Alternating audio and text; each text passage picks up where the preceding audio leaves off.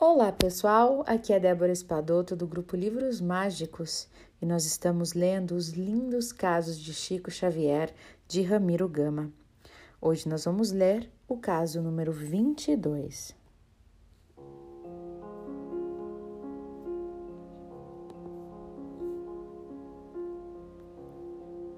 O humorismo materno.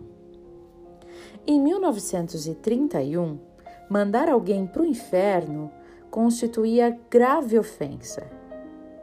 E um dos missionários católicos que visitaram Pedro Leopoldo naquela época, no zelo com que defendia a Igreja Romana, falou do púlpito que o Chico, o médium espírita que se desenvolvia na cidade, devia ir para o inferno.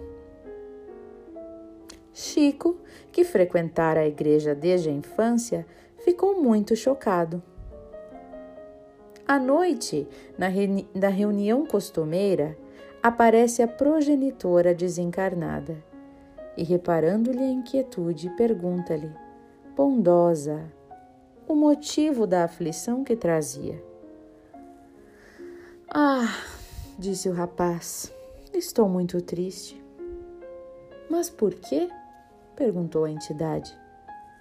Ora, o padre me xingou muito. E a mãe responde: E o que tem isso, meu filho? Cada pessoa fala daquilo que tem ou daquilo que sabe. E o Chico clamou: Mas a senhora imagine que ele me mandou para o inferno. E o espírito de Dona Maria sorriu e falou: Ele mandou você para o inferno, mas você não vai. Fique na terra mesmo, meu filho. o médium, ante do bom humor daquelas palavras, compreendeu que não convinha dar ouvidos às condenações descabidas. E o serviço da noite desdobrou-se em paz.